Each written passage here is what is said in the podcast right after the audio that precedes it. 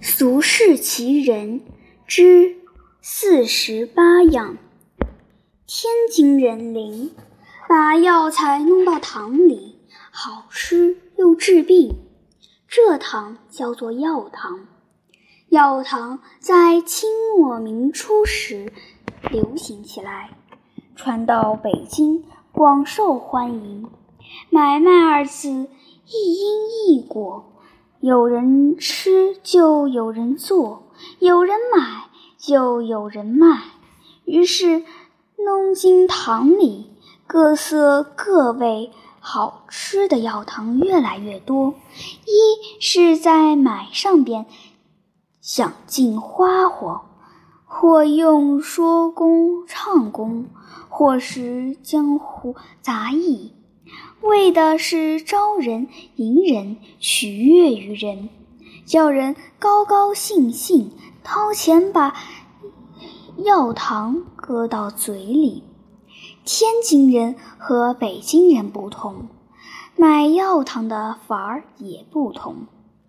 北京是官场，人们的心里边全都是大大小小的官儿。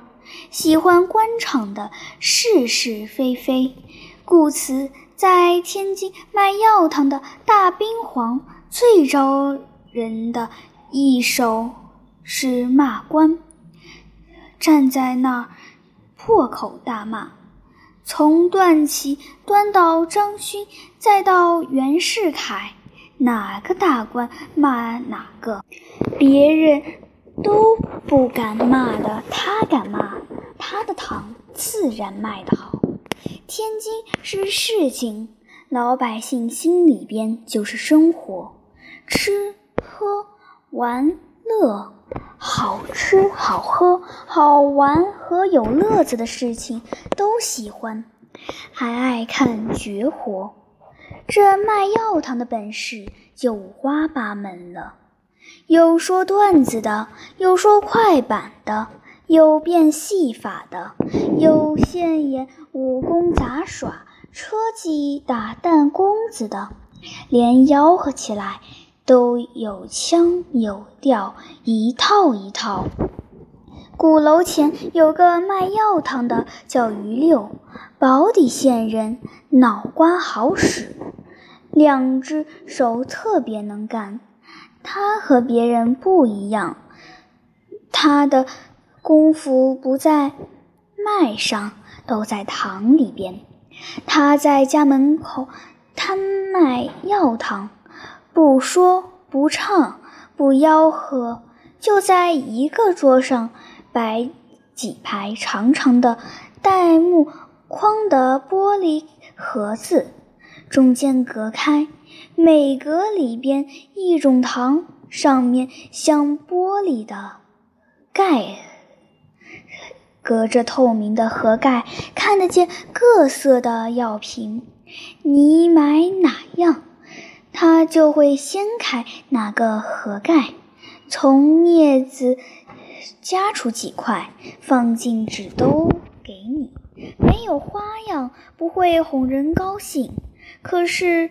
他的糖好，色艳味浓，有模有样，味道各异。不单有各种药材，如茶膏、当归、鲜姜、红花、玫瑰、豆蔻、橘皮、砂仁、莲子、辣杏仁、薄荷。还把好吃的水果也掺和进去，比方鸭梨、桃子、李子、柿子、枇杷、香蕉、樱桃、酸梅、酸枣、西瓜等等。可是做买卖单靠真食材不行，还得会卖。虽说他的药糖样儿最多。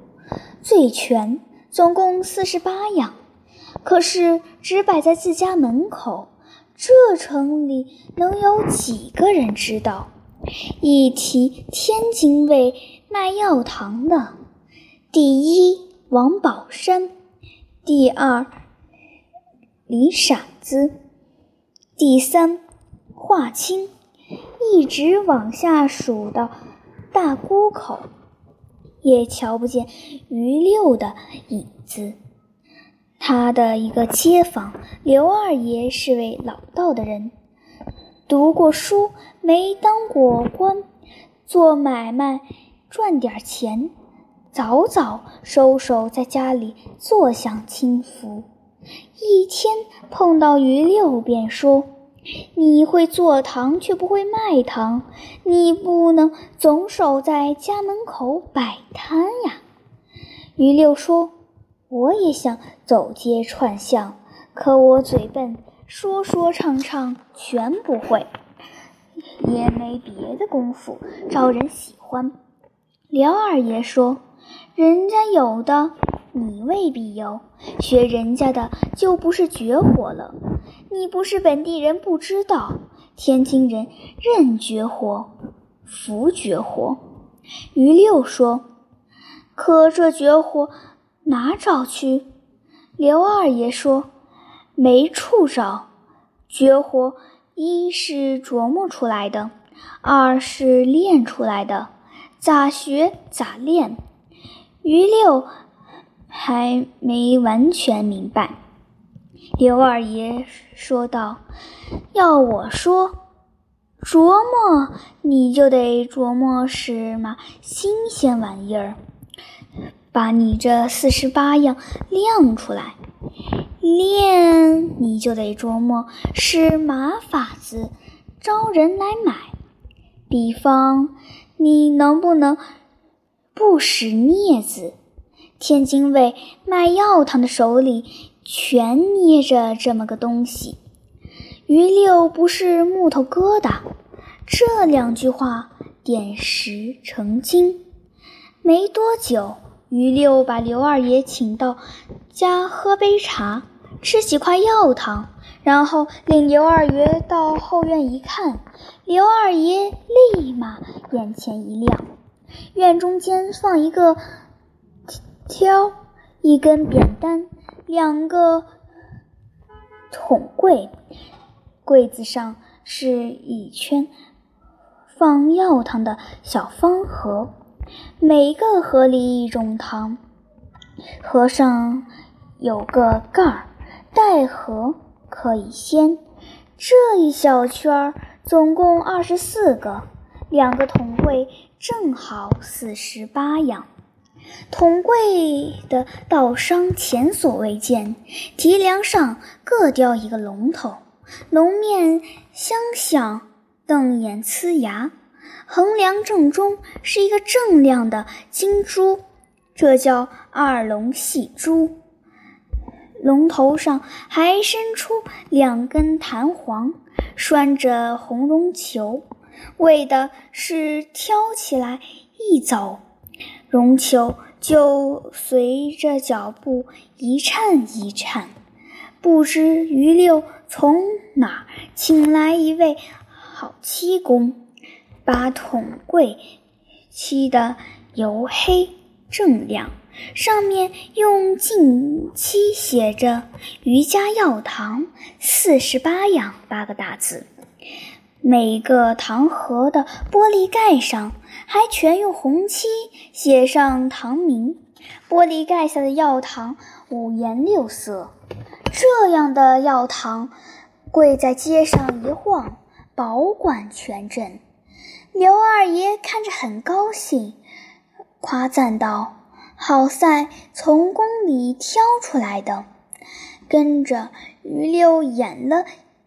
一遍卖糖的把式，他左手拿个兜，右手的大拇指和食指捏个小铜勺，他可真不用镊子，上去绕着两个铜柜各转一圈，顺手用右手的无名指一挑盒盖。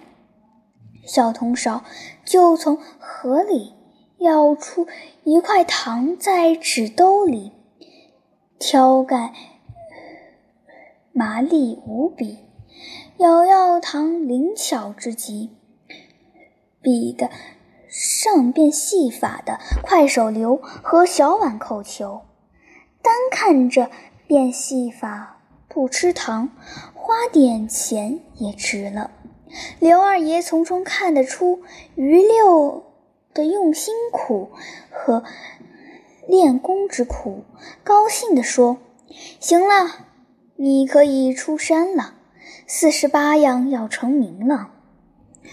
第二天，于六挑着挑子走出家门，城里城外，河东水西，宫南宫北，九个租界一转，历史名满京门。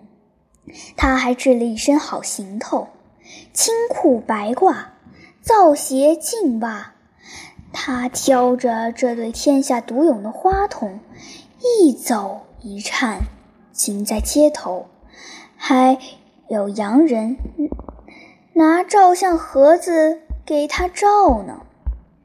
可于六没神气多久，就听说河东出现一个挑卖药糖的，也有两个龙头七筒，也叫四十八样。这么一来。他的四十八样可就算不上独门绝技了，可挡不住别人学你。你得叫人想学学不去，那才叫绝活。三个月后，于六亮出一个新把招，叫走八字儿。原来他从柜桶取桃时，用手拿勺，人总往怀里转，不好看。现在他改走八字，从一个桶。后面绕过去，再从另一个桶右边绕回来，桶和人的位置一变，两只手的家伙跟手就换，就像黄会子里吹子的换肩。这一改走八字，两手换绝活，把式出了花样。别忘了，还能吃他余六四十八样色的鲜味正的药糖呢。这点钱谁不想花？可不久，听说又有人开始练着走八字的招式了。于六憋了几个晚上，再想出一招，就在每个桶中间加几个糖盒，里面全是半块的糖。他想在四十八样外再奉送半块，这半块由买主自选，人家要哪样，他就上去。一心一咬，取出哪样？他拿着这新主意去请教刘二爷。刘二爷听了，哈哈大笑，说道：“你这法子，到晚还得给别人学去。我送你一个法子吧。”说完，给他用纸写了几个词句，递给于六说：“你也不用唱，只要背下来。”于六一看是六句：天津药堂家家好，四十八样数第一。一色一味块块香，再饶半块随您意。余家能耐不传女，随我儿子学艺。于六不是天津人，不懂天津人这几句嘎话里有打趣逗笑。也暗含着骂人，挺厉害。他心里有点疑惑。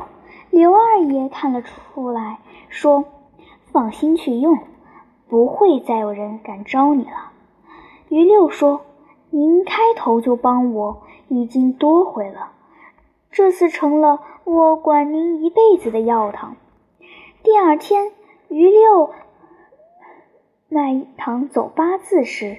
便把刘二爷的这六句一念，一回生，二回熟，熟能生巧，渐渐跟上步点，走起来挺好看，像徐策跑城。卖糖的人围观了，听了都笑。有人说：“听你这几句，谁再敢偷艺，谁就是你的儿子了。”旁观的人都跟着笑。于六这才明白，这一招把他的绝活立住了。更明白天津人说话的妙处，既厉害又幽默。既幽默又厉害。单厉害不受听，单幽默不给劲儿。自今以后，果然再没有人学他。他感激刘二爷，天天给刘二爷送糖，一天六块，一天换一样，八天一轮，正好四十八样。多少年来一直送下去。于六有妻无子，他的手艺绝活后继无人。可到他死后，刘二爷还活着。人说刘二爷长寿，就是因为常年吃于六的药糖。